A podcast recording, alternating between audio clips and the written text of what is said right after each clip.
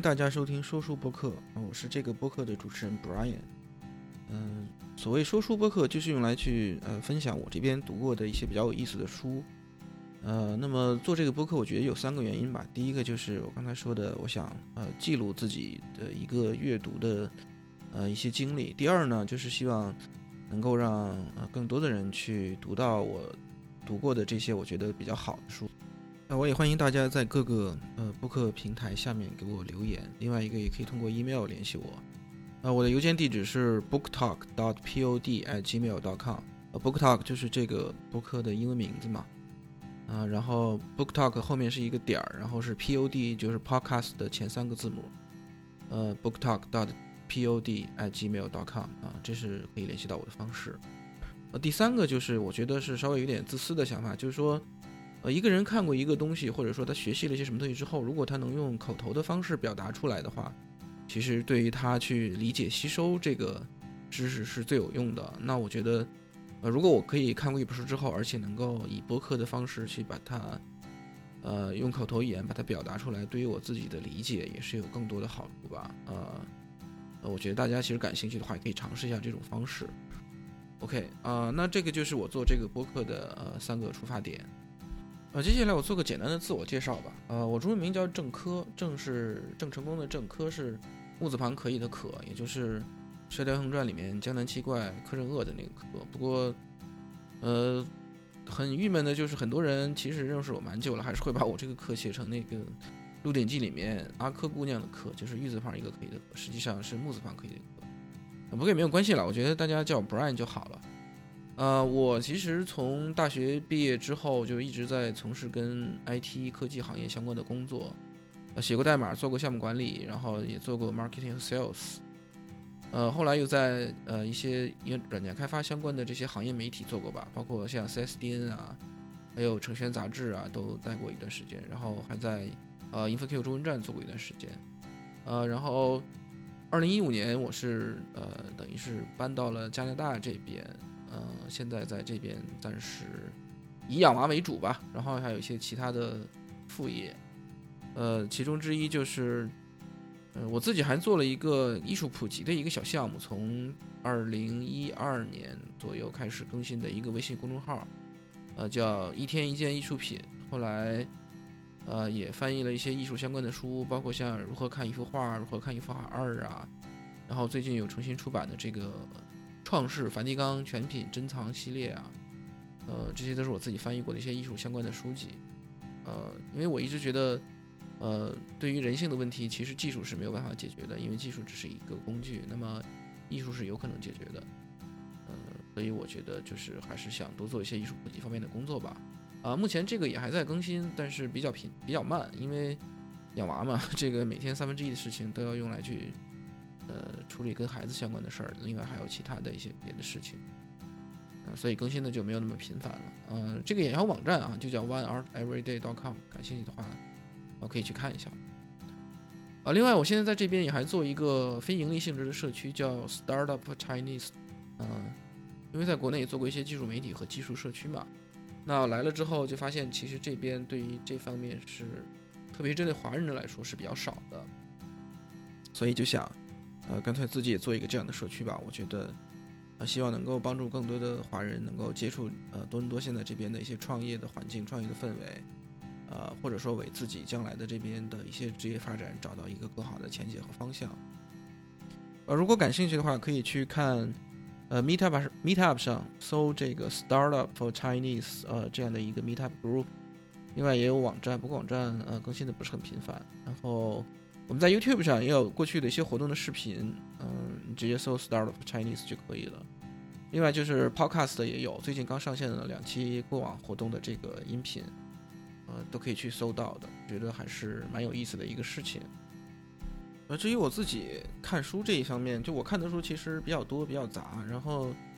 呃，以人文类的为主。呃，尤其是这种非虚构类的东西，呃，我是挺喜欢看的。还有一个就是，呃，有时候也会看一些管理类的呃一些东西，因为我觉得所有的这些实际上都是以人为本啊，不管是管理也好，或者说这种人为历史类的东西也好，那么我觉得从里面能够看到一些人性的东西，看到人性共通的东西。那么在这个基础之上，我觉得，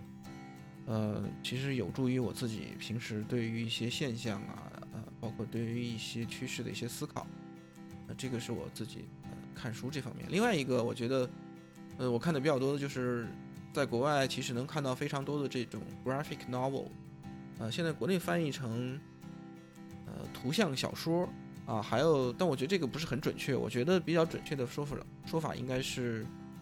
呃，严肃绘本啊，因为这个 graphic novel，嗯，很多都是那种比较严肃的，甚至是非虚构性质的这些呃为主题的作品是非常多的，而且是特别精彩的。就是绝不仅仅只是那些所谓超级英雄漫画那么简单。嗯，当然这也是另外一个很大的话题了。呃，我觉得有时间的话，我后面会给大家分享一些我。呃，我看到非常精彩的这种严肃绘本，呃，这个就是我自己对于看书的一些喜好和过去的一些经验吧。那，接下来我就你就可以进入今天我们正式要聊的这本书籍。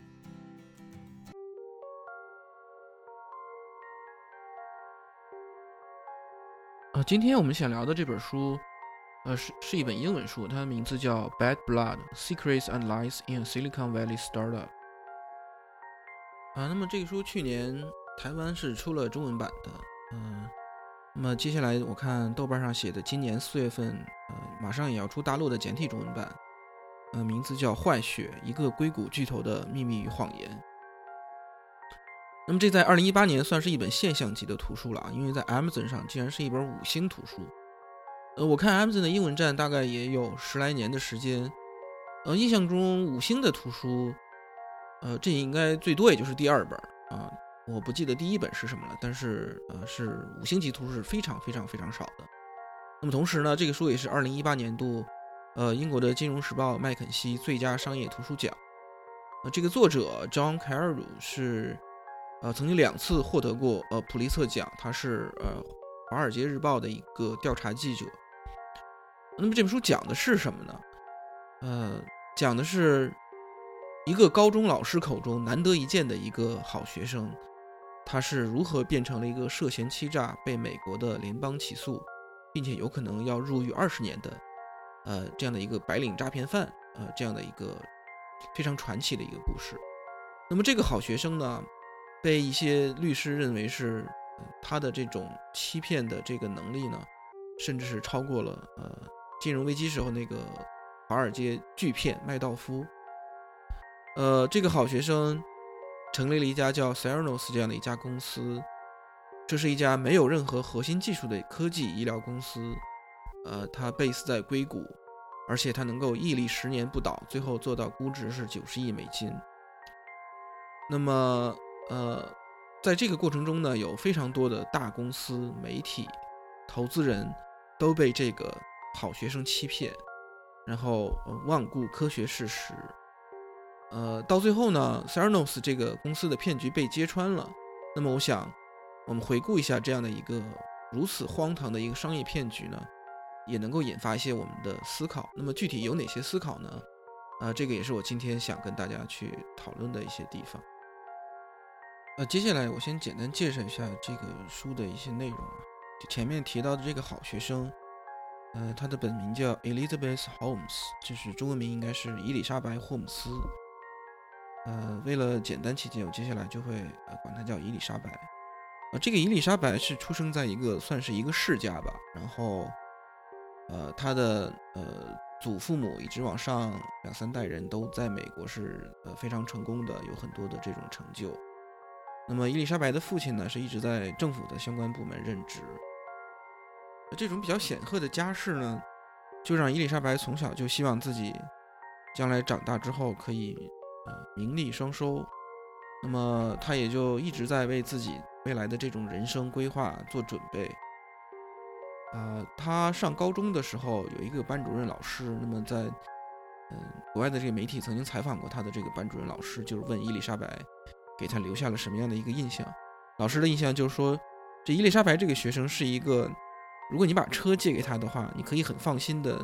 把车钥匙拿给他，而且你能够。想得到，那么这个车还回来的时候，不但是没有问题，而且是洗过的，甚至是车厢里的油油箱都已经是加满的。那么这个老师觉得这样的学生是非常少见的，可能在他任职的几十年中也就见过呃两三个这样的学生。呃，那么伊丽莎白在高中时候的学生曾经回忆说，呃，她跟那个其他的那些女孩子都不是非常合群的，她就一直有自己的一些想法，有自己的一些主意。呃，比如说当别的女孩子们都在去 party 的时候，那么她就其实自己躲在一边去学习普通话，同时她还练习长跑，而且在多次的这些体育比赛中呢，呃，即便别人都已经比赛完了，那么。伊丽莎白经常是那个最后一个在跑道上坚持跑完全程的人，呃，那么可以说他有非常强的这种毅力啊，这个是他在他呃上中学的时候就已经锻炼成的。那么另外一个就是说，呃，这种毅力的背后呢，其实是一种不达目的誓不罢休的呃这样的一种呃思维方式。那么后来伊丽莎白就是因为学习成绩还不错嘛，那么他就去上了斯坦福。在斯坦福的时候，呃，他就对这种生物科技感兴趣，因为，呃，他父母给他灌输的概念就是说，特别是他父亲了，就是你要做一个对人类有用的人，呃，那么他自己呢，就希望名利双收，不光是说有一个好的名声，同时还希望赚到很多很多的钱，所以伊丽莎白就选择了这个生物科技这样的一个领域，呃，去研习这个生物科技跟医疗相关的一些东西。嗯，那么由于他自己从小其实是有点晕针的，就是看到针头要去抽血啊什么的，他就觉得挺吓人、挺恐怖的。所以呢，他就希望能够，呃，发明一种东西，就不需要去，呃，通过这种输血针、输血管这样的东西就能够去检查出来人有什么样的一个疾病，而不是去验血、抽那么好几管血这样的一个比较痛苦、比较折磨人的一个方式。呃，所以呢，他在。呃，斯坦福的时候就希望发明一种，呃，一种贴可以贴在人的身上，能够就定期的去给你，呃，去给你身体里面去注入一些你需要注入的一些药啊，甚甚至是能够抽出来一些血去呃做一些医疗检测啊这样的一个 idea。呃，很可惜这个 idea 没有能够实现。那么，但是呢，在这个过程中呢，他就有了一个新的一个 idea，就是说他希望能够只抽很少的一点血，比如说。甚至是只扎一下你的手指，只抽那么一点的，呃，那么一滴血就能够验出来你目前的身体状况是什么样子，你有哪些疾病？这样，呃，他有这个 idea 之后呢，在十九岁的时候，他就从 Stanford 退学，然后就创办了 Theranos 这样的一家公司。呃，那么在这个时候，他从小锻炼的这种呃个人魅力呢，就开始起作用了。呃，因为他竟然说服了。呃，Stanford 的一个教授叫 Channing Robertson，呃，来做他这个公司的 board member，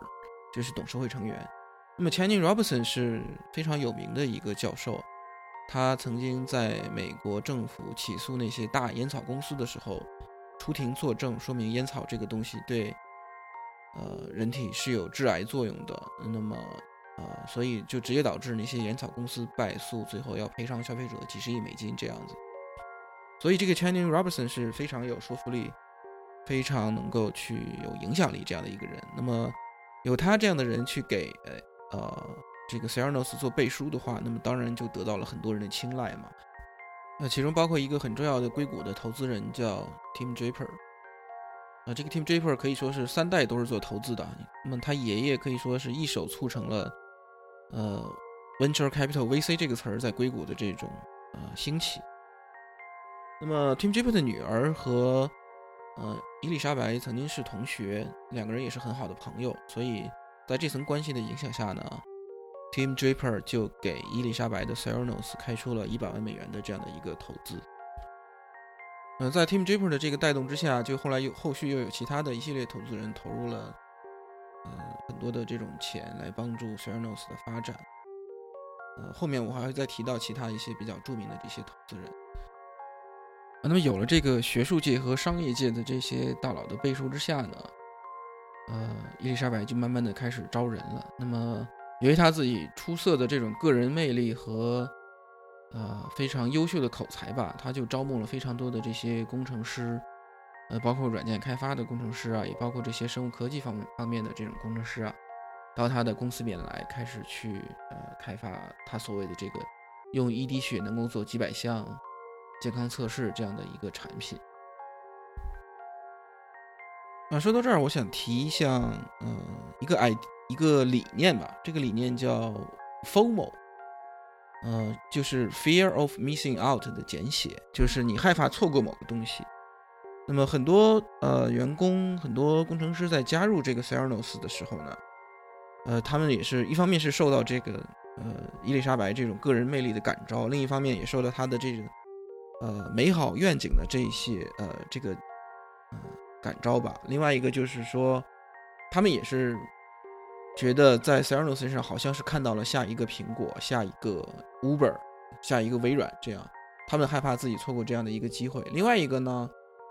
呃，FOMO 的这个症状呢，也出现在很多硅谷的一些呃高级的经理人身上。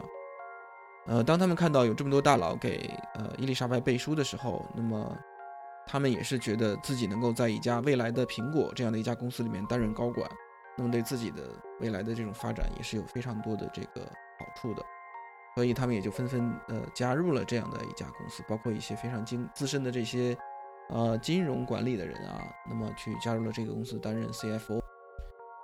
FOMO 这个病绝对不是不仅仅是发生在这些人身上，那么还发生在美国的其他的一些大企业的身上，嗯，包括。一家非常著名的这些呃日常的这种连锁药店的呃一家企业叫 Walgreen，呃，它在美国也有几千家这些连锁的这种药店公司。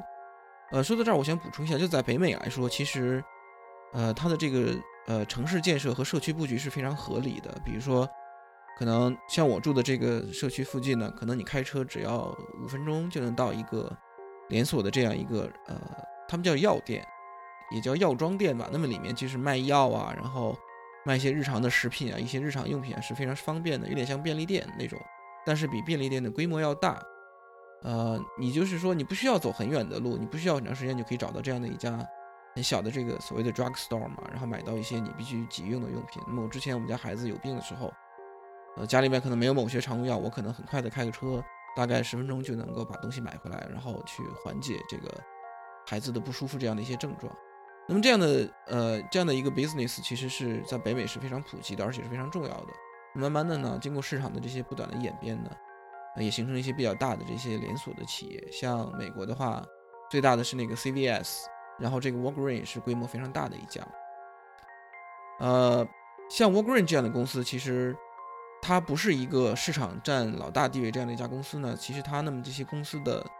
呃这些高级管理人员啊。包括董事会啊什么的，他们其实也是有这种 concern 的，就是生怕像 Cernos 这么出色的这些技术，包括他们的这些在他们的愿景指导下开发出来的这样一个血液检测的产品，被 CVS 这样的市场呃领头羊抢走，那么自己可能就处在一个非常不利的这样的一个竞争的位置，所以他们也就纷纷的呃加入进来，再加上看到之前啊有那些大佬背书，而且加入了那么多的一些出色的这些。工程人才的情况下，他们就想跟 s e r n o s 展开一些合作，呃，把 s e r n o s 的这种呃血液检测设备放到自己的店里面来。啊，随着公司规模的不断扩大，包括像呃这种潜在的这种发展潜力变得越来越大的时候，呃，伊丽莎白就请了另外一个人来帮助他进行一些管理。那么，我觉得在核心本质上来讲，呃，伊丽莎白在内心深处恐怕是不相信任何人的。嗯，所以他请的这个人叫呃 Sunny Bawani，其实他是一个呃，应该是巴基斯坦裔的吧，应该全名叫 Ramesh 呃 Bawani，但是大家都管他叫 Sunny。这个 Sunny 呢是在两千年之前的那个呃美国的这个互联网泡沫的时候，从中算是捞了一笔的，多少还是有一些有一些钱，有些积累。呃，那么伊丽莎白跟他认识呢，是伊丽莎白在上斯坦福之前，在斯坦福上大学之前，去曾经参加过一个来北京大学参加过一个普通话相关的这样的一个考察培训班性质的一个东西。那么在其中呢，这样的一个旅程之中，他认识了这个 Sunny，那么两个人就慢慢的成了一种恋人关系。但是其实很少有人知道他们恋人关系，包括像伊丽莎白请 Sunny 来到 s e r n o s 担任高级管理职位的时候。也是基本上没有人知道他们两个人是一个恋人关系的。嗯，那么像 Theranos 这样的一个产品，其实是整合了软件和硬件，包括生物科技方面的多种呃工程领域的一些技术吧。所以呢，你需要的这个管理人才是，其实是要求非常高的。你不能只懂软件，或者你不能只懂某项东西，然后去做一些开发，需要各个不同的这种领域和学科之间的这种呃跨领域、跨学科的沟通。可是这个 Sunny 实际上，因为他是在两千年之前。从事了一些软件开发相关的工作，所以他的知识结构，包括他的认知水平，其实都还停留在那个层面。他对于现在的这些呃 s e r e n o s 现在的这些公司里面的一些技术领域啊，包括一些管理实践，包括工程管理实践、技术管理实践，都是不是很熟的。那么他唯一的能做的就是利用自己这种所谓的一个呃高级管理人员这样的一个权力位置，去威胁下面的人，甚至去呃。冲他们去发脾气呀，或者说一些非常粗鲁的话呀，去努力推动这样的一些事情。呃，实际上很多的这些工程人员，包括一些呃一线做事情的这些人，对他来说，对他是非常不认可。那么，包括伊丽莎白本人，其实他因为他的斯坦福上学其实也没有完全上完，本科都没有上完。那么他在专业技能来说也是非常不足的。那么。即使他招聘了那么多的博士，那么多的研究生都是名校毕业，斯坦福、MIT 这样，其实他对于他们真正在做的事情，他也是没有深入的了解的，所以直接导致说，他和 Sunny 在管理公司的时候，嗯，没有办法通过专业技能去管理这些技术人员，而只能是通过其他的一些手段，尤其是通过一些所谓的恐吓这样的手段去管理，呃。那么这些工程人员和技术人员在进入公司之前，是受到 s e r e n o s 美大呃这个美好光明愿景的感召，受到这个呃伊丽莎白个人魅力那种感召，呃来到公司，心里面是充满了这些向往，而且干劲儿十足。但是来了之后，他们发现这个 Sunny 和伊丽莎白的管理方式经常是恐吓，然后他们会非常看重公司的所谓的这些。技术机密，然后他们会监控公司所有员工的这些 email，呃，他们会看你是不是往外发送了任何的东西。如果发现你有把自己公司的一些邮件或者一些东西发到自己的，呃，发个发给到公司外面的话，不管是你发到呃自己的这种邮箱，还是发到你呃其他的一些人的邮箱的话，那么如果说你跟他离开公司的时候，他们就会用这个东西来去要挟你说。你这个是在泄露公司的这些开发机密，那么我会起诉你，或者是怎么样？那么很多人就是，啊，因为受到这样的一些威胁，就最后在离职的时候，就只能是把自己以前，呃，整理的一些资料，包括他们看到的一些事情，就只能是交出来了，也很没有办法。呃，到二零一四年的时候，这个 s e r e n o s 已经融了四个亿美金的呃风险投资，到二零一六年，统计是他融到了是七点二四亿美金的投资。那么，融到了这么多钱，其实很多钱都是付给了律师，付给了这些法律顾问，因为他们想尽办法去威胁那些有可能对 s e r e n o s 对伊丽莎白造成威胁那样的一些前员工，包括另外的一些机构什么的。呃，关于这个法律和律师这一点，我们后面会再谈到。呃，我前面有提到说 s e r e n o s 做的事情，实际上是一个跨领域、跨技术这样的一个事情。实际上，伊丽莎白在管理的时候，反而是非常那种统仓式的管理，就是你每个部门跟每个部门之间，你们的信息是完全不能互通的，是大家在彼此做什么事情是完全不知道的。那么，可是你对这样的一个跨学科的事情的话，如果你在信息不通畅的情况下，你是有很大的问题的，因为很可能你们在做一些浪费的事情，或者说你们彼此之间的进度不一致，然后甚至是你们彼此之间有冲突的一些事情。那么这个在 s e r n o s 都是都是发生了的，而且是对于产品的开发有非常不好的影响。但是伊丽莎白她是完全不能够去放开这些部门跟部门之间的沟通限制，她是希望说自自己把所有的事情都掌控起来，然后呃你们所有人都听我的就好了。呃，这是他管理上特别糟糕的一个方面。他管理的上的糟糕之处，甚至到了什么程度呢？就是到了说。有的工程师在离职的时候给他发的邮件，直接就是说：“你管理的实在是太糟糕了，公司里面就是谎言到处流行，那么我在这里边列写了两本书，他们这是他们的亚马逊链接，你赶紧买回来，然后去看去学习就好了。这个简直是不可想象的一个事情，就是说一个公司的员工在离职的时候，竟然给你的创始人、给你的 CEO 写邮件，告诉他你应该怎么管理，应该怎么管理，还列出来一个书单，这是想一想其实是挺超现实的一个事情。我前面也提到说，很多所谓的这些硅谷的大佬都把呃伊丽莎白看作是下一个乔布斯，呃，伊丽莎白本人也是把乔布斯视为。人生导师那种，所以所以他在各方面都在模仿苹果公司。呃，第一方面就是说他在招聘早期的这些呃工程师啊，包括技术人员的时候，他从苹果挖了很多人过来，甚至其中包括一个人，呃，曾经就是史蒂夫呃乔布斯的这个左右手，呃，现在苹果电脑上的 Mac OS 就是这个人主要负责开发的。呃，那么。当这个伊丽莎白跟其中一些人聊天然后知道乔布斯特别喜欢穿那种黑色的这种三宅一生的这种呃高领的这种毛衣之后呢，那么他就把这一点学到手了，他就把所有就后面他在公共场合出现的时候，他总是穿那件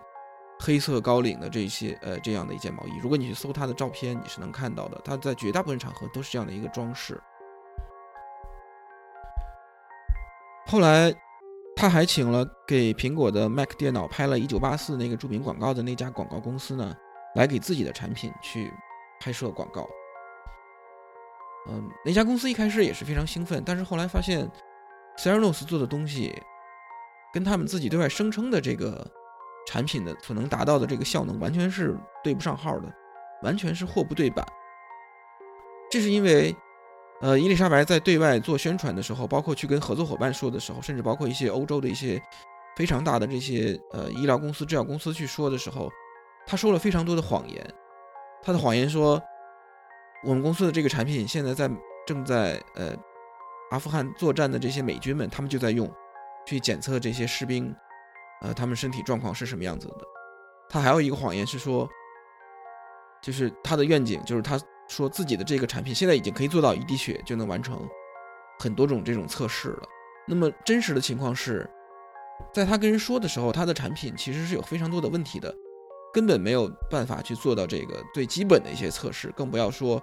他的愿景想的那几百种测试了。那么甚至说他在呃用别人的案例给自己做证言的时候，都是充满了这种谎言的，比如说。呃，他在后面去做一些 TED 的演讲啊，包括一些这种大会演讲上，经常说：“哎，我做这个产品，某种原因是也是为了去告慰我叔叔的在天之灵。那么我叔叔就是因为得了某种疾病去世的，呃，我特别怀念他，我跟他关系非常亲近。那么真实的情况是，其实根本不是这样，就他跟那个叔叔其实关系是非常远的，但是他为了达到自己这种所谓的宣传的这种目的呢，真的是无所不用其极，什么样的话都说得出来。”啊，也正是因为他自己这一个又一个的谎言，一方面虽然给他拉来了那么多的投资，那么多的合作伙伴，啊，那么多有天赋的、非常聪明的员工，但是当这些人、这些员工真的跟他有一些合作之后，包括去开发了一些，呃，尝试着开发产品的公司这这个产品之后呢，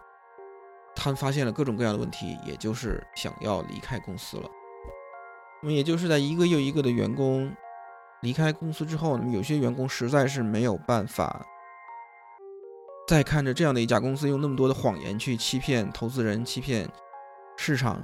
更重要的是欺骗那些病人。因为当病人看到一个错误的呃这些检测结果之后，这是会直接影响他们未来的人生的这个呃方向的。所以最终有一些员工勇敢地站出来，去当了这个所谓的呃 whistleblower。呃，去揭露了公司的一些谎言和欺骗的行为，最后就是，呃，慢慢的这些行为就是让，呃，这本书的作者 John Carroll 注意到了。那么他做了深入调查之后，在《华尔街日报》上发出了，呃，一系列这个呃爆炸性的文章，那么直接导致这家公司最后就是说被，啊，美国的这些机，呃，一方面是 FDA，另外一方面还有一个 CMS，就是这些医疗监管机构呢，对，呃 s e r n o s 呃，做了一些这种监管性的这些行为，让公司最后就是业务停滞。那么大家逐渐认识到这样的公司存在这样那样的问题。伊丽莎白 Holmes 存在这样那样的问题，然后呃，最后到二零一八年的时候，呃，这家公司就是基本上就是倒闭了 s e r n o s 那么现在，呃，伊丽莎白·霍姆斯和 Sunny 两个人都是面临美国联邦的指控，呃，起诉的罪名是白领诈骗相关的这个罪名。如果说罪名成立，然后陪审团判他们有罪的话，最高可能要坐二十年的这个牢狱之灾。呃，这书里面还有很多的细节，我在这边就不再一一罗列出来了。我觉得大家可以自己找来去看，是非常有意思的。那么接下来呢，呃，我就想分析一下 s e r n o s 和伊丽莎白他们的这些欺骗行为，呃，直接导致哪些人成为了他们的炮灰，成为了他们的受害者。呃，第一类炮灰，第一类受害者就是这个公司的 board member，就是他们的董事会成员。呃，其中包括一些美国非常重要的政界要人，呃，比如 George Shores。这个 Shores 曾经是一个美国的经济学家，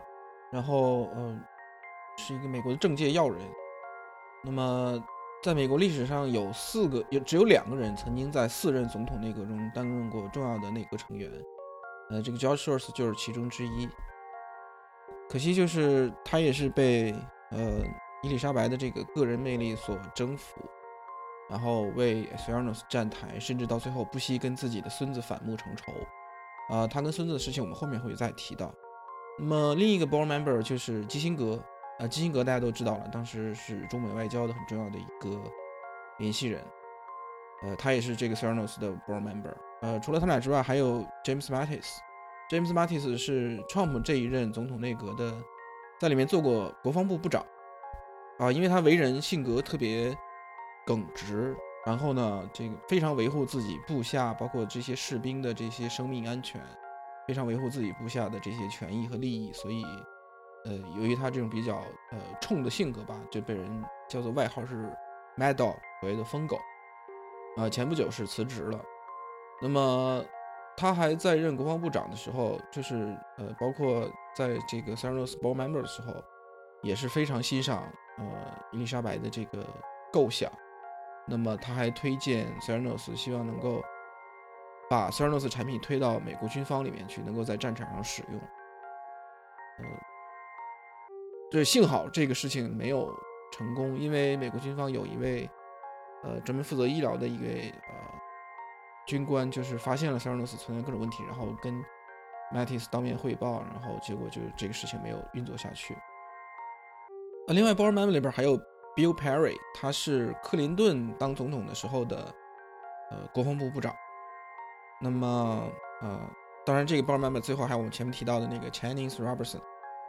Chinese Robinson 一直都是非常维护伊丽莎白和 s e r n o s 的。呃，到后面其实我觉得也是为了利益上的考虑吧，因为在后面几年的时候，这个 Chinese Robinson 从 s e r n o s 拿了。四年拿了两百万美元的这个薪水，哎，当然，这个 s e r n o s 后面这个事情出来之后，所有这些人可能就是他们的这种判断力和他们的这些呃做的这些事情都会被大家质疑了。那特别是 Cheney Robinson，可能接下来他的日子会不太好过。这 board member 算是第一类炮灰，呃，第二类就是为 s e r n o s 工作过的这些员工、这些工程师，甚至包括一些科学家。呃，他们就是受到 s e r n o s 和伊丽莎白的感召，来到这边之后做了很多事情，结果发现完全货不对版，完全没有办法，呃，实现这个自己的呃人生目标和这个公司的这些发展愿景。嗯，所以离开，就即便离开之后，还是受到 s e r n o s 不断的这种威胁和骚扰，其实也是让他们不胜其烦吧。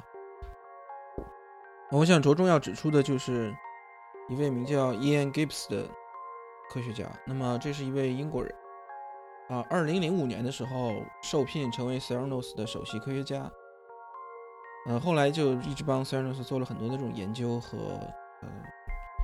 这种研发工作吧。那么 Ian Gibbs 本身是就是可以说是学术成就非常高的一个科学家，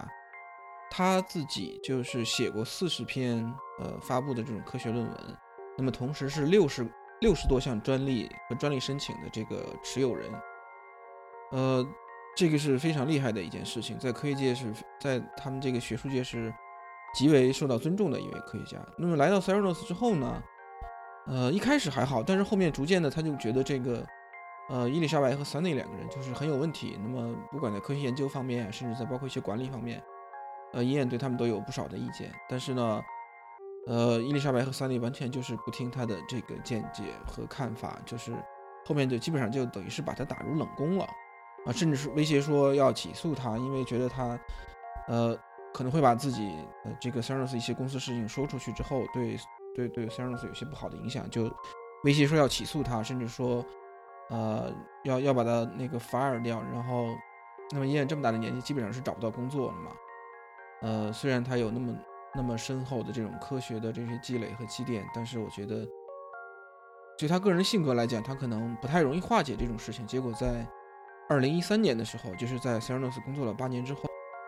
，Theranos 因为一些法律上的纠纷，就是要让这个 Ian Gibbs 去法庭作证。那么 Ian Gibbs 就就是他有非常大的心理压力，他觉得这个是不是对自己未来的前途，包括对他的家庭产生一些特别不好的影响。那么在呃一天晚上他就自杀了，结果后来在医院里面呃住院了几几天之后，最后就是不幸去世。其实，在他去世之前呢，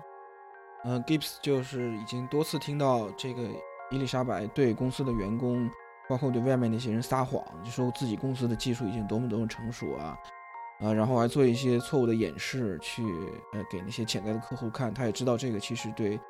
对于这种呃未来可能会用到这种技术和产品的病人是非常不公平的一件事情。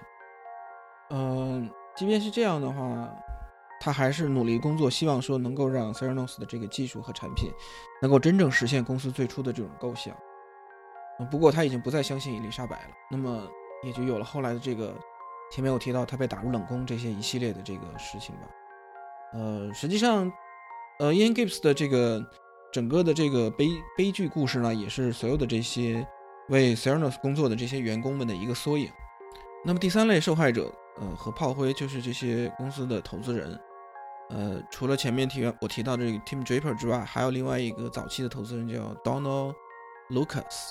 这个 Donald Lucas 就是曾经投资并且带着 Oracle IPO 上市的这样的一个投资人。那么 Oracle 实际上在呃创业早期的时候，也是做了非常多呃不能够实现的承诺，最后还是能够上市，跟这个 Lucas 很有关系。那么 Lucas 去投了。伊丽莎白和 Thermos 这样的一家公司，我觉得某种意义上也是，啊，应有之意吧。当然，最后落落得这样的一个下场，我觉得也算是冥冥之中的天意。呃，另外一些比较特别知名的投资人，还包括呃沃尔玛这个创始人家族的呃一些成员，他们大概投入是一个多亿美金的样子。嗯，还有一个特别有名的投资人是默多克，默多克投了一点五亿美金。呃，关于默多克的事情，后面我会再提，有一个很有意思的一个细节，我会在下面提到。呃，除了这些特别知名的投资人之外，我觉得更加悲惨的是那些小投资人，因为这些大投资人他们就是家底很厚嘛。你其实你像默多克这种，他大概损失，他最后大概损失一个多亿美金吧，对他来讲可能也不算个啥。但是有很多小投资人投进去之后，那真是一生的积蓄，就这么就就化为乌有了。嗯，因为很多，比如说大概攒了一辈子的钱，攒个十几二十万美金的样子，结果投到这里面去，就完全到最后就没有了。但是之所以会这样，就是因为他们被呃伊丽莎白·霍姆斯给欺骗了，同时他们也是有那个我前面提到的 FOMO 这样的一个呃症状，害怕错过下一个苹果，害怕错过下一个 Uber。第四类炮灰就是 Theranos 曾经的合作伙伴，呃，包括我前面提到的这个连锁药店，呃，Walgreen，还有美国非常大的一个连锁超市叫 Safeway。他们为了能够在这种呃美国比较激烈的这种市场竞争里面，呃，占有一席之地，在非在 FOMO 的这个推动之下，选择跟 Theranos 合作，而不是非常深入的做这种特别彻底的。背景调查，包括前期这个 due diligence，呃，在这些情况下，结果选择了呃一个比较悲剧性的一个命运吧，算是。第五类受害者，我觉得也是特别让很多之前我提到的员工、科学家们不能接受的，就是 Theranos 的这个产品欺骗了很多病人。那么有不少案例，就是说病人去 Theranos 的这个设备上测了之后，发现自己某些值特别不正常，甚至说有可能有得癌症、癌症复发，或者说得某些重大疾病的这种风险。然后就直接去医院什么的，结果后来再测试之后呢，其实发现根本就不是那么回事儿，完全是他们 Theranos 的这个测试设备有问题。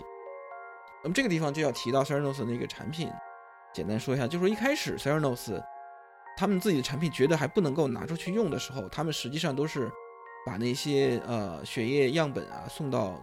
他们自己内部实验室里面，他们购买的购买的第三方的这种检测设备，比如说。像西门子啊，还有其他的一些设备上去检测的，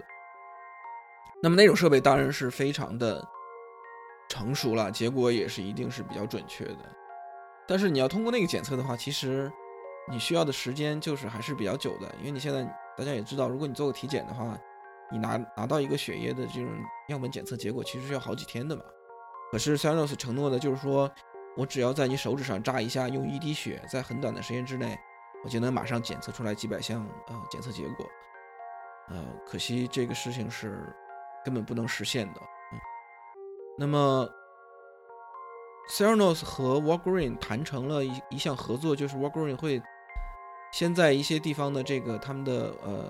Walgreen 的一些店里面专门开一个一个小的房间，然后让来的这些顾客可以在里面做血液检测。真正检测的时候，实际上。s e r a n o s 一开始东西不成熟，那么后来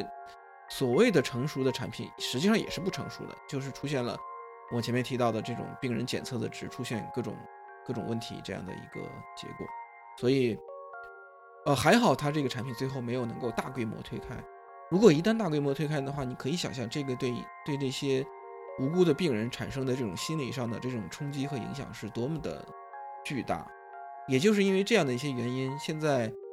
呃，曾经在 Cernos 做设备上做过一些检测的病人呢，那么他们就对 Cernos 公司发起了这个 class action，就是这种集体诉讼，要求他们赔偿各种损失。第五类受害者就是媒体。呃，其实很多资深的媒体，要说在美国来讲，已经是比较成熟了啊。呃，他们有这所谓的 fact checker 去核实事实这样的一些人，但是在呃，伊丽莎白和 Theranos 这么一个炫目的光环之下呢，很多媒体也是就没有办法，就是陷入了这种呃光环之中不能自拔，然后被他们去欺骗，包括福布斯啊，包括那个 Wire 就是连线杂志啊，还有很多其他的这些网站，呃，甚至就包括呃这本书的作者 John Carroll 的这个《华尔街日报》，他们呢有另外的一个呃版面也对。s e r a n o s 和伊丽莎白做了非常多正面的这种报道，那么就是在这些媒体的这种助推之下呢，让 s e r a n o s 和伊丽莎白的形象得到了前所未有的这种光环，然后让他们能够说，哎，可以继续去忽悠，继续用自己的这种谎言去欺骗更多的人，去骗来更多的钱，去为他们自己本身的这些谋得一些不当的这种利益。那么结果出来之后，实际上这些媒体。包括一些记者是也是为自己当时的这些错误的判断承担了后果和责任嘛？呃，美国有一家应该是 ABC 吧，还是 NBC？呃，我记得不是很清楚。他们做了一个 podcast，名字叫 Dropout，这是一个六集的 podcast，每集大概四十分钟这样子，就是对整个 s e r a n o s 和伊丽莎白这个事情做了一个回顾。呃，第六集里面其实他们就有采访一个当时采访过 s e r a n o s 的记者。让他去谈一谈当时的情况，然后自己现在的一些感受之类的。从那个录音里面，你是可以听到那个记者他在回答这个 podcast 的主持人的问题的时候，语气里面是有些懊悔，夹杂着懊悔，然后这个不安，然后也夹杂着很多这些，就是很很难说清的一种很复杂的一个情绪的，呃。这个记者就是现在，他就是说我可能将来再也不会去这么轻易的去相信一个这样的一个公司会说的那么好听的那样的一些呃画的那么好的一些大饼吧。但是他毕竟要为自己的这个做的一些错的判断付出一些责任。然而他还是有悔恨之心的。我觉得这我就不由得想到，嗯，在某国，在某些地方，其实如果你这些记者做了一些类似于这样的一些捧臭脚的新闻，到最后出了问题之后，却完全就是厚颜无耻，不根本不承认，或者是怎么样，这个就是让我特别不耻的一件事情了，这是很对不起记者这样的一个职业吧。呃，前面提到了呃这六种炮灰。董事会成员、员工、投资人、合作伙伴、病人，还有媒体。我觉得还有一一种是第七种，可能很多人没有想到的，就是女性创业者。嗯，你要说起来的话，呃，伊丽莎白之所以能够得到那么多投资人、那么多媒体的热捧，某种意义上也是因为硅谷一直希望看到一个女性投资人。能够创办出一家独角兽这样的公司，所谓独角兽，就是说你这个公司的估值在十亿美金以上。嗯，那么好不容易出了一个 Theranos，结果实际情况却是这样的，这就让很多人恐怕对女性创业者产生各种各样的质疑。呃，当然，我我们首先不说这些质疑对不对啊，因为这里面有很多比较复杂的成分在，有一些成见或者有一些其他的呃。这个理由在里面，但是很多在一在一开始就对这个事情有比较清醒的人看来，特别一些女性看来，其实这个是特别不好的，因为他们觉得伊丽莎白这个形象、这个人，呃，这样一个糟糕的这么一个江湖大骗子，实际上是让很多女性创业者反而在将来损失了各种各样的机会，让他们没有办法再去。有更充足的这些充分的理由去说服投资人、说服大众，能够去相信自己在做的事情。那么，从这样的一个呃一个潜在危害的角度来说呢，我觉得某种意义上，我前面提到的病人也是这种潜在的另一个层面潜在的受害者。就是本来这样的一项技术，如果说 cernos 能够呃，如果这个伊丽莎白在一开始就能够非常认真的，能够非常开放的心态，能够充分去相信自己的这些工程师，相信自己的科学家，相信自己的员工，让他们去充分发挥自己的能力和潜能去开发这样的一个东西的话，即便是开发不出来像他说的那样的产品，那我觉得也还是能够开发出来一些非常实用的，能够改善呃病人福祉的一些东西的。可惜到现在的话。这样一搞，就使得大家都会对这样的一个技术产生一些怀疑和质疑了。嗯，这个就像前段时间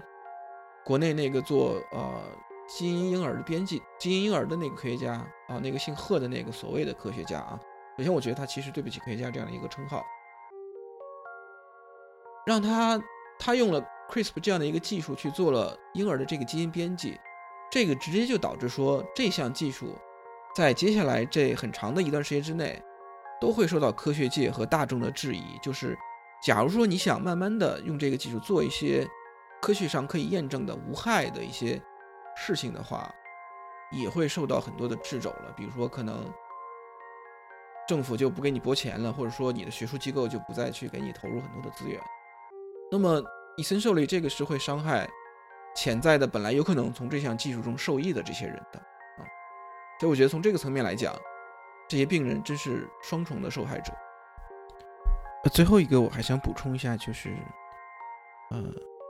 伊丽莎白和 Sunny 实际上也是一个受害者。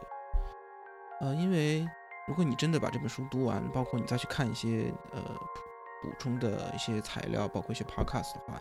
其实你能听得出来，这个伊丽莎白是一个很聪明，然后呃又很有毅力这样的一个人。啊，那么如果他能把他自己的这些优点和性格特质用在一些比较好的地方的话，其实他真的可以做出来一些呃比较出色的事情。呃，可惜他却是呃完全葬送在了自己的这个野心之上。那么从2003年他开始创办 Theranos，到现在已经十六年了。那么假如他真的要为这个自己做出的这些事情再付出二十年牢狱之灾的话，我的天，那你算出来，现在他是三十五岁，呃，再过二十年，五十五岁、六十岁，人生最好的年华就这么消逝了，嗯，其实是非常可惜，同时也是非常可怜的。那么，伊丽莎白·霍姆斯是史蒂夫·乔布斯的信徒，而且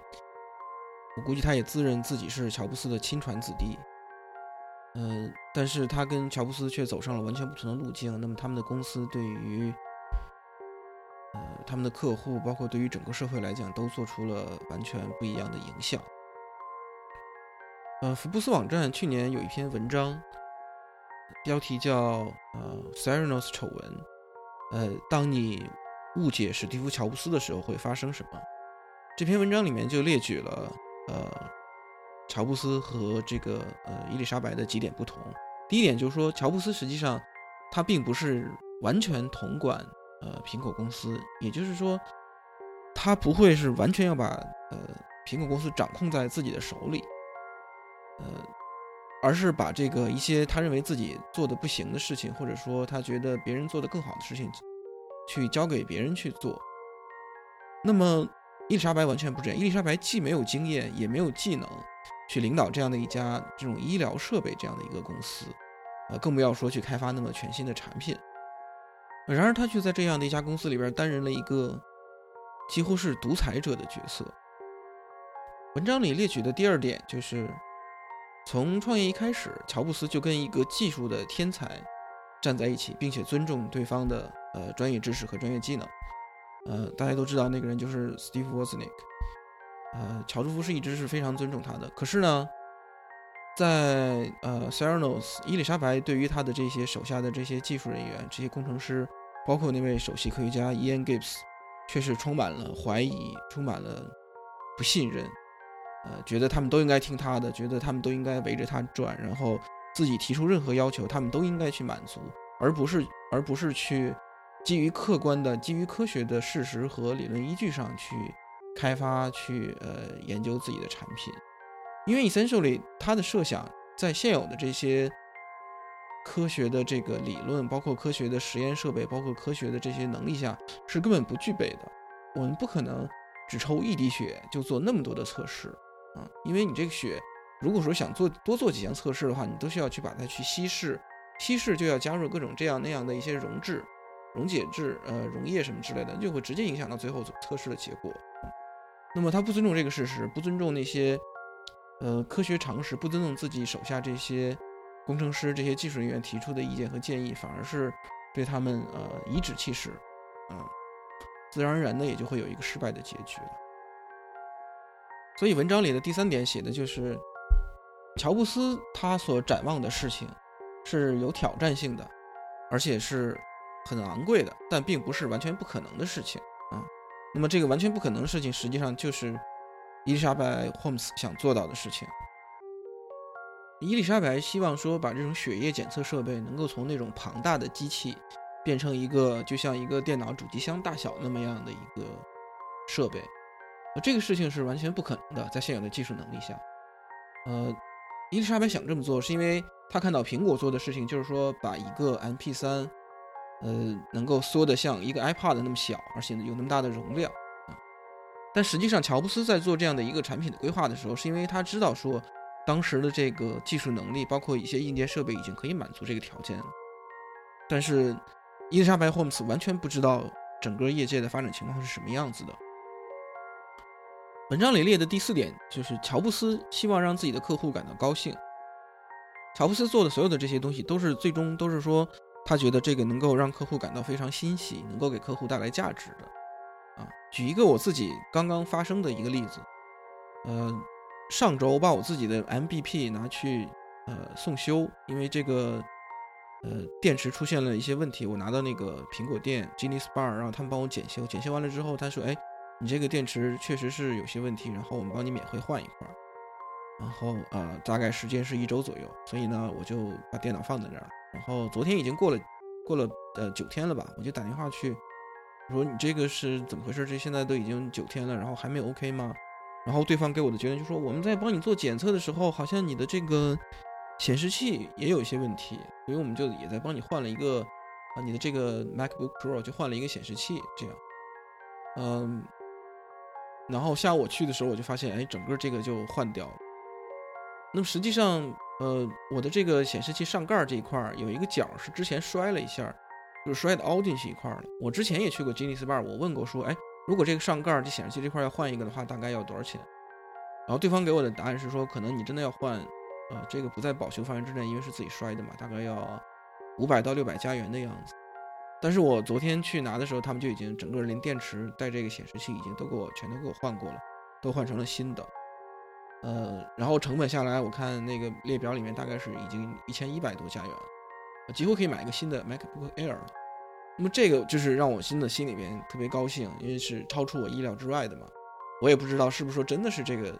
显示器出了问题，因为毕竟我之前用的时候是没有问题的，还是说苹果现在有时候就是为了让客户感到高兴，给一些这种小小的惊喜，直接把我这个上面的显示屏给我换个全新的啊？这个我不知道，但是苹果确实做到了这一点，就是让你的客户感到高兴，嗯，有这种意料之外的惊喜，这点它是苹果确实做得很好的。之前我也有过类似的情况。如果你反过来看 c e r n o s 做的就是完全相反。我前面说过，如果你一个他们的这种血液检测结果经常出现错误，会让一个身体健康的人，呃，认为自己得了癌症，或者是有一些非常严重的疾病。呃，可以说这个还不是最坏的结果，最坏的结果是说这个人本来有病，那么用 c e r n o s 的设备做了检测之后，认为你是正常的，从而耽误了你整个这个呃疾病的治疗，那么这个才是最糟糕的。嗯。那么，如果说真的 c e r n o s 设备推到更广的这种范围之内去使用的话，会不会产生这样的结果呢？谁也说不好啊。这个就根本就不可能说是能够给客户带来高兴了，甚至是直接带来生命上的威胁。可是伊丽莎白，就是即便是这样，她还是跟 Walgreen 和 Safeway 达成了那种合作关系，然后跟他们讲说，哎，我们这个 c e r n o s 的这个血液检测设备呢，能够只用一滴血，那么几滴血。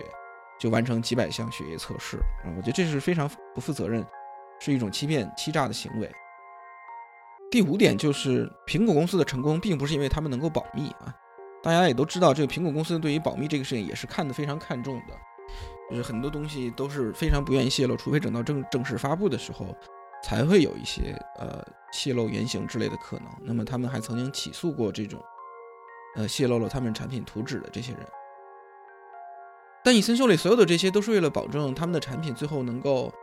出乎意料、出乎这个客户的意料之外啊，让客户感到真的是这个产品做的特别棒。但是 c e r n o s 就完全不一样了 c e r n o s 所谓的这种保密行为，完全是为了欺骗外界，让外界不知道他们的产品根本不能够做到他们所谓承诺的那些事情。同时呢，保密也是为了不让呃那些员工说出去他们看到的 c e r n o s 这个公司的真相。从而达到这种欺骗消费者，然后去欺骗投资人、欺骗呃所有的这些媒体也好，达到这样的一个状态，嗯，也就是我们前面提到那些炮灰和受害者。嗯，有意思的是，我前面有提到说 c e r n o s 最早招聘的一些工程师和员工都是从苹果公司那边挖过来的人，而他们呢，实际上也正是呃最早发现 c e r n o s 这家公司问题的人。那么在 c e r n o s 成立几年之后，那些被开掉的或者是主动离职的前苹果公司的员工就已经对这个 c e r n o s 提出了问题，甚至非常厌恶的就离开了这家公司。他们知道乔布斯真正要做的事情是什么，然而伊丽莎白·霍姆斯离那个乔布斯的目标又是多么的远。可以说两个人真的是一个天上一个地下。我相信后世对他们的评价，根据他们做的这些事情也会是比较公平的。哦，接下来有几个比较有意思的事情，就是我在看书里面看到几个比较有趣的点，我想跟大家再分享一下。呃，第一点就是，呃，伊丽莎白·霍姆斯他们家之前的一个特别奇葩的一个邻居，这个邻居呢，呃，一直是做这种呃跟专利相关的一些事情，也是跟医疗行业相关的一些事情的。呃，那个邻居的一家之主。他就是经常会去申请一些医疗方面的专利，然后靠卖这个专利为自己呃赚了蛮多的钱。那么他们家和 Holmes 他们家关系特别好，特别是两呃这个两个家庭的两位女主人关系非常好，经常一起去购物啊，然后去呃去哪儿玩啊，去度假什么的。然后然后都是由这个邻居他们家出钱，因为他们家确实挺有钱的。嗯，那么当伊丽莎白·霍姆斯创办了这个 Cernos 公司之后呢，呃，这个 Holmes 他们家其实并没有告诉他们邻居他们女儿在做什么。呃，当做到一定有一定的这个名声之后呢，呃，他们告诉了这个邻居，他们这个邻居就那家的男主人就非常生气，他觉得你们天天经常是吃我们的、喝我们的，然后还坐我们的飞机、住我们家的房子，然后你们家女儿要去创办一个医疗行业相关的公司，竟然不来问我的意见，所以对这个事情他就是非常恼火，然后就总想着去报复一下啊。这个邻居是一个心眼儿特别小的人。之前有一个人因为得罪了他，因为一些生意上的事情得罪了他，他就是想尽一切办法把那个人真是在商场上打得抬不起头来。那么，因为那个人，呃，也是耶鲁毕业的，都是耶鲁毕业的，他在甚至连那个人在耶鲁同学会的位置，都因为他的这个邻居的呃一些举措呢，就没有办法再保留下去了。所以这个邻居在极其不爽的这种心情下，然后知道。伊丽莎白·霍姆斯办了那样的一家公司之后呢，呃，然后去看了他们那些做的产品和文件，就抓住了一个小小的漏洞，申请了一个专利，然后后面就希望通过这个专利的事情，能够再去敲这个伊丽莎白·霍姆斯一笔。可惜他不知道伊丽莎白·霍姆斯这个是啊多么凶多么凶残的一个人物啊！这个伊丽莎白·霍姆斯对他们也是一直是咬紧了不放，采取了各种办法，就是跟他们打官司啊，请了世界上简直是美国最好的那种律师。要跟他们去呃比拼官司上比拼法庭上的这个胜负，最后这个邻居也是没有办法，只能是呃低头签了一些和解协议，花了很多很多的钱也也没有办法去呃去解决这个事情。我觉得比较好玩的就是这个邻居知道伊丽莎白·霍姆斯办了一家那个呃医疗公司之后的这个反应，就是哎，嗯，我对你这么好，然后你竟然不来问我的意见，我觉得这个这个他的这个。呃，自尊心是不是有点儿太过于敏感，或者是太那什么了一点啊？是，我是很不可理解的。呃，第二点就是默多克，这是第二个比较有意思的事情。呃，之前我有讲说默多克，呃，在一次呃会议上认识了这个伊丽莎白·霍姆斯之后，听伊丽莎白·霍姆斯做了很多的这种推广，然后也是被说服了，所以他就。写了一张一点二五亿美金的支票，给了这个 s e r a n o s 和伊丽莎白。呃，但是比较有意思的事情是什么呢？就是在默多克投资这家公司的时候呢，呃，《华尔街日报》的这个记者，也就是这本书的记者 John Carroll 呢，已经开始调查 s e r a n o s 和伊丽莎白的这个事情了。呃，同时呢，他也要很再过一段时间，那么在那个时候过一段时间，这个《华尔街日报》就要在头版。发布这个记者调查的文章，指出 s e r a n o s 存在的各种各样的欺诈性的问题。嗯，《华尔街日报》的有这个媒体有一个有一个惯例，就是说我我去，比如说我写一篇这个 s e r a n o s 的这个采访和报道的话，我在发布之前我是要发给你看的，你可以做出你的回应啊。如果你觉得里面有不合适的这个不够事实，或者说有问题的地方，你可以举出你的证据来证明我说的不对。呃，所以呢，这个 s e r a n o s 和伊丽莎白是知道这个事情的。那么，伊丽莎白在见默多克那那个时候，当时他就知道《华尔街日报》要发布这样的一篇文章，而《华尔街日报》呢，又是这个默多克庞大的媒体集团下属的一个成员，所以伊丽莎白找默多克，一方面是要钱，另一方面，他希望能够说服默多克，你不要，你能不能去说一下，让《华尔街日报》就不要再发这篇文章了。但是呢，默多克就是不为所动，嗯，而且伊丽莎白说了好几次，默多克最后都没有去去跟啊《华尔街日报》施加自己的影响，让这样的文章发布出来。我觉得这个跟某些国家的一些做法就形成了非常鲜明的对比啊。而且这个时候，我觉得必须要强调的是，就是说，默多克已经投了一点五亿美金了，那他还是不愿意去用自己的影响力。去呃影响自己旗下这个媒体的独立性，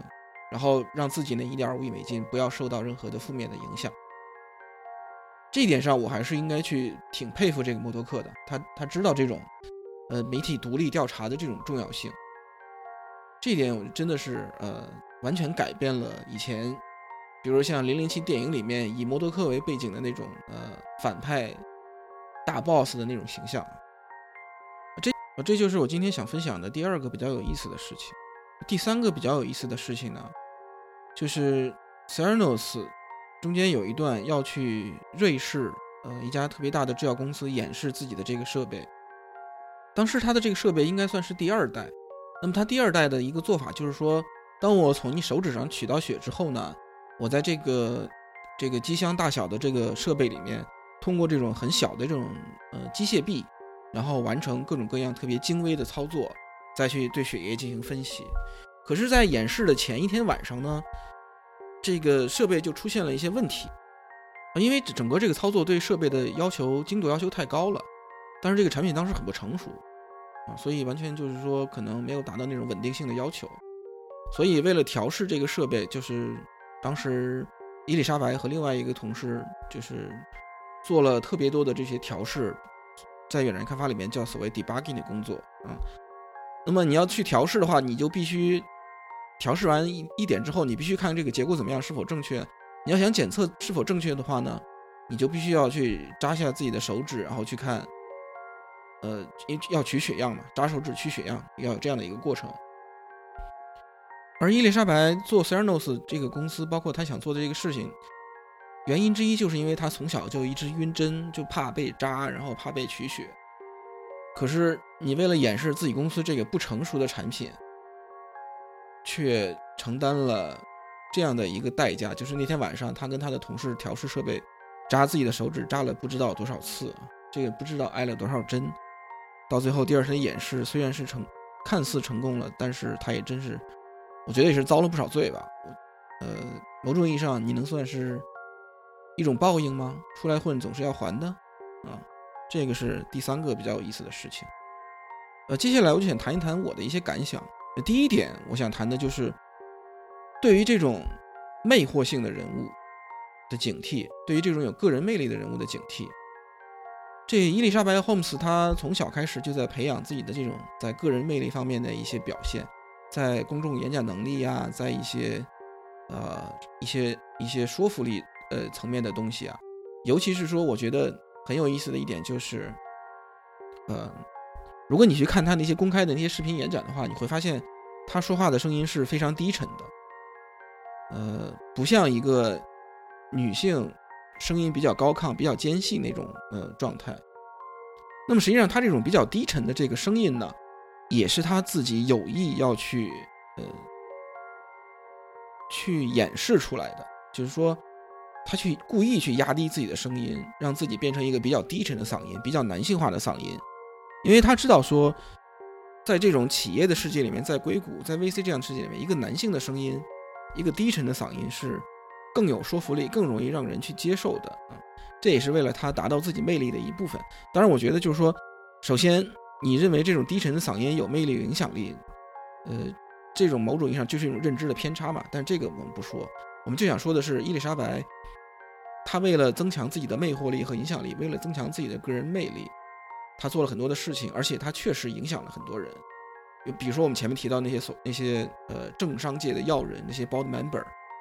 更重要的是，那帮老男人都被他的这样的一些魅力给折服，包括，呃，Walgreen 的，包括这个呃，Safeway 啊，他们那些 CEO 啊，他们那些 President 什么之类的，都是被他的整个的个人魅力所折服，包括他去招人什么的，也都被他的个人魅力所折服。那么这个其实是非常危险的一件事情啊！我觉得，如果你回顾一下人类历史的话，那些特别危险的人物，往往是。有个人魅力的人，比如希特勒，比如墨索里尼，比如呃某国的某某某啊，这个他们都是有个人魅力的人啊。那么这些有个人魅力的人，如果说你被他们的魅力所征服，然后就不去思考他们做的事情，不去看他们的行为，不去看他们所做的事情的后果的话，就是非常危险的一件事情。呃，这个在心理学上是有一个说法的，这个好像叫呃。Chief effect 就是这个是人类认知本身的一个缺陷啊，因为人类进步到现在的话，在原始的时候呢，你作为一个部落的成员，你就是要听这个部落首长的、部落首领的这个指挥的，要去听他的话。如果说你不听他的话，他被他拒绝的话，那么你这个人本身就是直接就面临着生存的威胁了！如果你被这个头人拒绝，被这个首领、被这个酋长拒绝，就意味着死亡，因为那时候环境都很差嘛，你一个人是完全一个个体是完全没有办法独自在野外生存下去的。但是人类社会发展到现在已经完全不是这样了，对不对？啊，我们现在已经完全有个有能力能够去识别、去辨别，然后信息又这么发达，你完全可以去去去调查、去研究、去对抗很多事情，而不是去盲目的去听从这些所谓有个人魅力的这样的一些人的蛊惑啊。那么这个东西其实是呃，在国内还是非常普遍的，比如说各种保健品广告啊，经常是一个。看似很慈祥，然后或者是，呃，一个貌似特别可信的一个什么老人，要不然就是一个大妈文质彬彬呐，这样那样，或者一些名人呐，这样那样，然后去说一些天花乱坠的不着边际的事情。那么很多稍微年纪大一些的人，那么就很容易受到他们的蛊惑啊。这个我觉得是，其实就在我们身边是非常，我们必须要非常警惕起来的啊。呃。那么面对这样的问这样的状态，我们应该怎么办呢？我们应该去提出这些一些非常呃深入的问题，直接去问背后的数据，或者说有哪些证据能够证明他说的这些事情是不是正确，嗯，从而来克服自己本身我们人类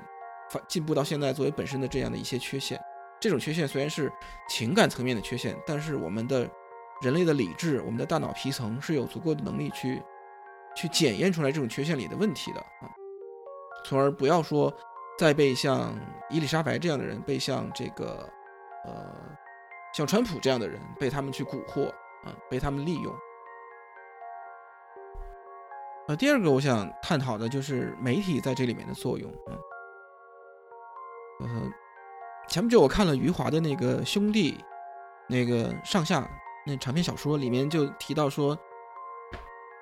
媒体其实就像狗，然后一个新闻或者热点人物呢，就像骨头。作为一个所谓的社会上的一个人物，如果你希望得到媒体的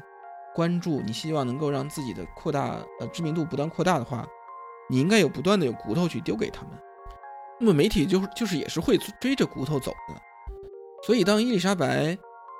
Holmes 在呃他的事情首先在这个西方的一些主流媒体报道出来之后。很多媒体就跟进，就是蜂拥而上，推波助澜，去称赞他，真的就是未来的史蒂夫·乔布斯啊，或者是这样那样啊，然后就真的是把他吹到天上去了。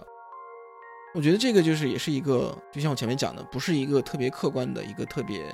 理性、特别尊重事实的一个态度，而是说，你真的想做到像《Bad Blood》这本书的作者 John Carreyrou 那样，你是需要非常多的这些努力。呃，需要很多的时间去调查、去研究，才能得出来的一个结果。那在媒体这一点呢，呃，我觉得还应该有一点要指出是，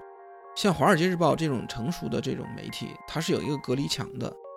那么，在 John Carreyrou 将要发表自己这一系列针对 s e r n o s 调查性报道出，呃，发布之前，他们的那个 editorial 就是所谓的那些呃编辑版、评论版吧。就是曾经有人写了这种文章，还是呃，包括其他一些板块写了一些文章，就是称赞伊丽莎白·霍姆斯、称赞 s e r a n o s 的呃这样的一些事情。但是呢，这个完全没有影响说《华尔街日报》去发布呃 John Carroll 这一系列的报道。那么在这他们这些不同的这个板块之间是有一个隔离墙的，就不会因为这个事情和那个事情就是彼此之间可能存在一些矛盾或冲突，那么就去呃。不去继续做一些正确的事情，包括前面提到的，像呃默多克，他做的这个决策也是等于说是认同了这种隔离墙的存在和它的这个价值。第三点就是，如果你去看相关的这些材料、一些书，包括一些 podcast 的话，其实像呃伊丽莎白可以说，她算得上是一个偏执狂了啊，这就想起来。安迪格洛夫那本书的名字啊，只有偏执狂才能生存。嗯，这个伊丽莎白真的是非常刻苦啊，非常的工作的时候真的是非常的投入啊。她几乎每天一天大概清醒的时间，绝大部分时间都在公司上班，然后盯着这个盯着那个，可惜盯的都是不对的事情。那么，他就真的是为了达到自己的目的，呃完全无视他人的感受，别人做什么都不重要，最重要是自己，最最重要是自己要做事情。为了做到这一点，就是什么手段都可以用，无所不用其极。呃，西方有人做过一个调查，就是说做了很多这种呃大公司的 CEO，对他们进行了一些研究和心理的分析，就发现其实很多这种大公司的 CEO 都是有一种反社会人格的，他们缺乏这种同理心，不能够去。呃，站在别人的角度，设身处地的去替他去替他人着想，嗯，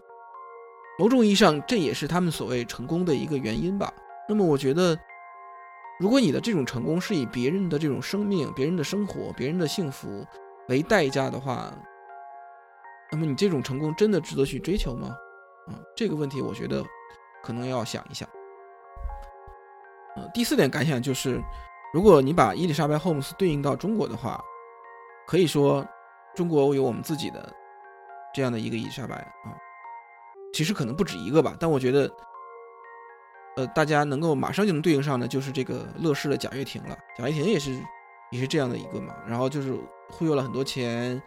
然后忽悠了很多人，包括像央视那么多著名的主持人都去给他站台，去在去在那个乐视里面呃担任各种各样的职位，到最后却。发现完全不是这样的一个状态嗯，嗯，再有一个就是国内的这个像百度和 ofo 这样的公司，因为我想乐视你再怎么说，你做的这些是媒体相关的事情，是一些内容相关的层面的东西，还不至于像医疗设备、像呃血液检测跟人的生命关系这么密切。包括像 ofo 也是，嗯，ofo 你做那摩拜单车，你可能在管理上存在这样那样的问题，然后盲目追求扩张，然后做了各种错的事情，那可能也不是说直接会导致说所有这些乘坐你这个呃骑行你这 ofo 单车人，他们的生命危会出现什么样的威胁。但是像百度这样的公司呢，就完全不一样，它提供的一些错误的那些医疗信息，直接导致了很多人。呃，搜寻到错误的这些呃健康方面的资讯这个相关的案例就很多了，我就不再说了。然而，社会对于这个的反馈是不一样的。也就是说，像美国的话，当 FDA 和 CMS，CMS 就是专门主管所有的这些呃医疗设备相关的公司去去监管他们的这个实验室的这个是否有足够呃规范的这些操作规程的。包括他们设备是否符合足够的这些安全的要求，FDA 和 CMS 发现了之后，马上就派人去监督，去现场视察，然后去提出来各种整改意见。如果你不能够做到这些的话，我马上就会把你的这个实验室关掉，然后说明你使用的这个医疗设备是完全不符合不符合要求的，你没有办法再继续下去。啊啊，那么他们的这个出发点都是以病人的健康为最重要的出发点，可是。在国内呢，大家可以看到，这个某度这个公司，即使出了那么多，呃，医疗保健错误的这些信息的这个事情之后，现在仍然是屹立不倒啊！我觉得这个为什么能够这样呢？嗯，原因很多，我这边也就不再一一列举了，大家可以去想一想啊。还有一点是什么呢？还有一点就是硅谷有一个文化叫 “fake it until you make it”，就说一个事情。在你没有，呃，真正能够把它实现之前，先对外说，哎，我是可以的。然后同时呢，我背后自己的不停的努力，然后去做，看看直到最后，哎，我真的把这个事情做成了，哎，那我之前说的那些，也就之前吹过那些牛逼，也就都可以是，呃，落到实处了吧，算是。因为美国的公司做这样的事儿呢，我自己也是有一些切身的感受的，就是我之前成功服务过一家美国的预算公司。呃，他们就说自己的产品多么多么牛逼，然后多么多么棒，然后多么的先进啊，这样那样，然后跟国内一些合作伙伴谈合作的时候，哎，我可以做这个，可以做那个都没有问题，到最后就什么都没有做成啊，他就一直在 fake 然后到最后也没有能够 make it。那么这样的一个文化，其实在硅谷是大行其道的，嗯嗯，这个其实也回应到，就是说我看完这本书之后，包括我呃在加拿大生活这段时间，包括我自己对一些媒体的观察或者是什么的。我自己的一些现在也没有得到回答的一个问题，就是在这种呃市场经济下面，在这个呃，特别是在美国、在北美这样的一个社会下面，那么在商业，在商业，和一些欺骗性的和这种营销行为，包括和诚信社会之间的这样一个这几点之间，实际上是存在着一个矛盾的。呃，可以说西方社会是非常看重诚信的一个社会。那么在这边，对于一个个人来讲，如果你被人叫做是一个 liar，你是一个骗子，那简直是非常大的一个侮辱了。就像前两天，呃，Trump 的那个私人律师在国会听证上说，Trump 就是一个 liar 啊，他是一个 cheat，他是一个满口谎言的大骗子啊。如果你被人称为这个，你在这个社会上，你的立足之地就会非常不稳啊，大家都会去质疑你。但是呢，如果说你想创办一家公司的话，或者说你去写一个 business plan 什么的时候，很多时候你是可以去编的，你去编造一些东西。你在写自己的 business plan，你在做一些财务预测的时候，你可以写一些看似虚无缥缈的东西。那么有些投资人呢，也会认同这样的事情。呃，包括你的产品能做什么这样的事情，这些投资人也都觉得你有所夸大或者有所怎么样，他们也不会觉得是问题啊。这个 Cernos 的就是一个非常好的案例。那么，《Bad Blood》这本书的作者 John Carreyrou 在一个媒体的访谈里面谈到这个事情，他说的是说，呃，我认识到一件事情，就是说，在硅谷这里确实有很多的这种创新，但是呢，同样也有难以置信的大量的这种傲慢和这种虚假行为啊。硅谷里面的人呢，就是因为他们自己赚了一些钱，他们就认为自己说能够去让人。产生这样的印象，认为硅谷这些人就是无所不知、无所不能、全知全能这样的行为。但是，John c a r r o 认为说，你只是赚了一些钱，并不是意味着你的你的价值就是极其高的，也不意味着你就可以在一个你自己不熟悉的领域里面取得前所未有的成就。最后他说，我觉得 s e r n o s 这个案例呢。就是对于硅谷里面这些傲慢的人们来讲，是一个非常好的一个提醒他们的一个负面典型。这个能够回答我的那个问题吗？在商业、在欺骗、在营销和诚信社会之间的矛盾，我觉得也不能完全回答。那么对于这个问题，我还是会带着他不断的去观察、去思考。嗯，读完这本书的第二个问题就是，这个书里面律师起到了很不好的。一个作用，或者有一个非常不好的形象，因为，呃 s e r n o s 会一旦他觉得某些人对公司的这个情况产生不好的这个影响和效果的时候，或者说他觉得一些员工出去之后要说一些对他们不利的事情的时候，他就会派出自己庞大的律师团，然后以各种起诉啊，或者是怎么样相威胁啊。那么 s e r n o s 拿了。几亿美金的投资，其实很多钱都是拿来付了律师费了。甚至更糟糕的是，他们请的一个特别著名的一个律师呢，呃，后面这个律师成为了这个 s e r n o s 公司的一个董事会的成员。这个律师曾经，嗯，在美国加州，呃，参与过这个同性恋婚姻的案子，还参与过当年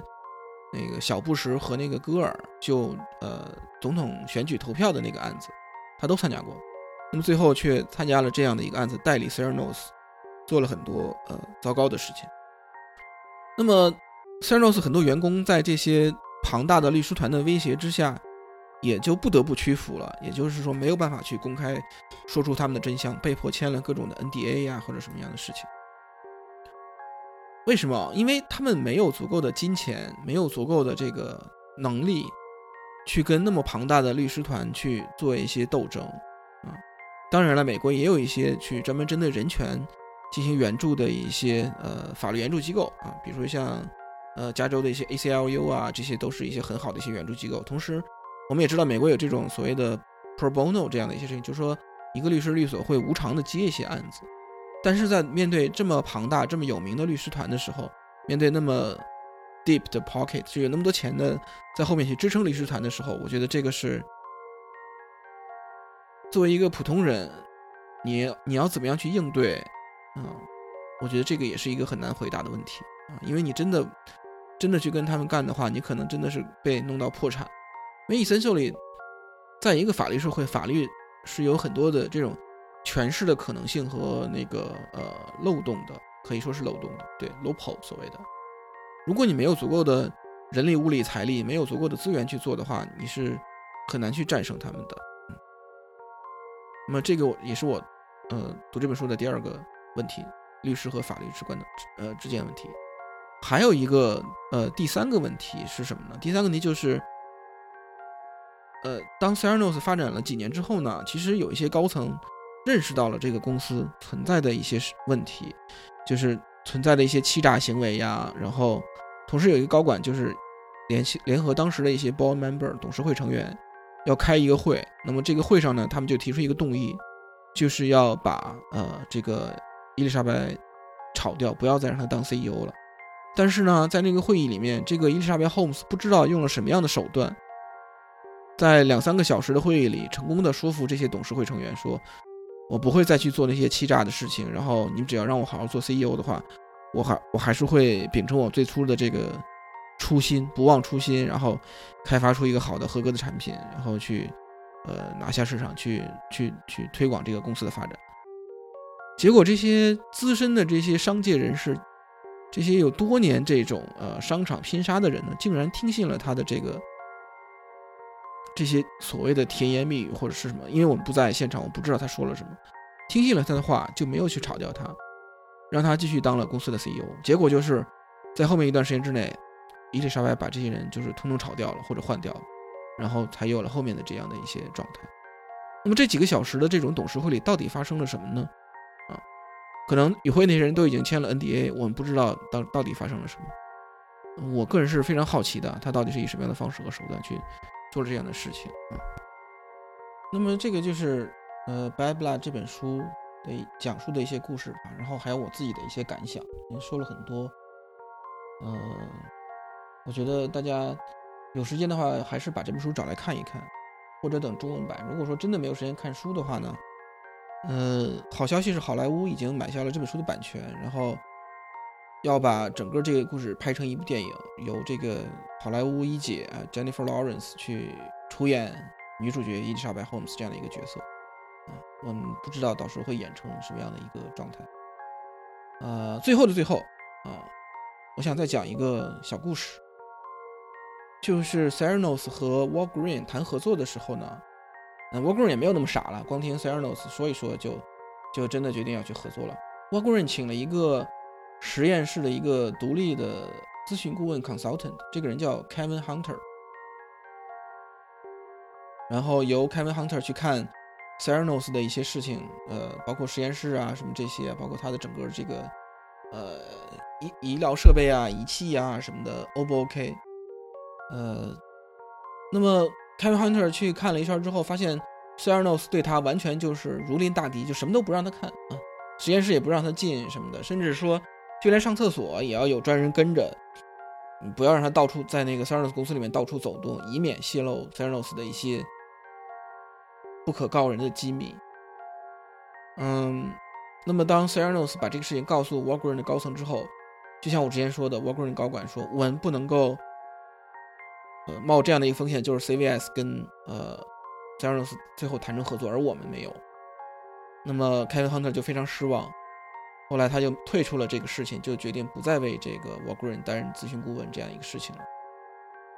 那当时 Cernos 还并没有像后来成为一个所谓的 unicorn，然后在媒体上有那么多的呃那么多的曝光之类的。嗯，他也有跟自己的太太说过一些自己的这种顾虑和怀疑。那么，当媒体上把这个 Theranos 塑造成一个，呃，独角兽，把这个伊丽莎白塑造成一个未来的乔布斯的时候，他的太太跟他说：“你看，也许根本就不像你说的那样，他们真的能够把这个事情做得特别好。”呃，但是那时候 Hunter 就说：“总有一天，大家能够知道事情的真相到底是什么样子的。”结果，呃，到了2018年、2017年、2018年，就有了这后面这一系列的事情，呃。这个时候，我觉得我经常跟别人提的一句话，就是林肯曾经说过的一句话，就是你可以在某些时间欺骗所有人，你也可以在所有时间欺骗某些人，但你却不能在所有的时间欺骗所有的人。呃，我想所有做企业的人，或者不管是你在这个社会上行走的时候，呃，想一想这句话，嗯，总是有好处的，好吧？那么呃，我们这第一期的这个试播的说书播客就到此为止，谢谢大家。呃，如果你想联系我的话啊，记得在各个啊这个播客的平台下面给我留言也可以，或者是发邮件到 booktalk dot pod at gmail dot com。booktalk 就是 b o o k t a l k dot p o d at gmail dot com。好，谢谢大家，再见。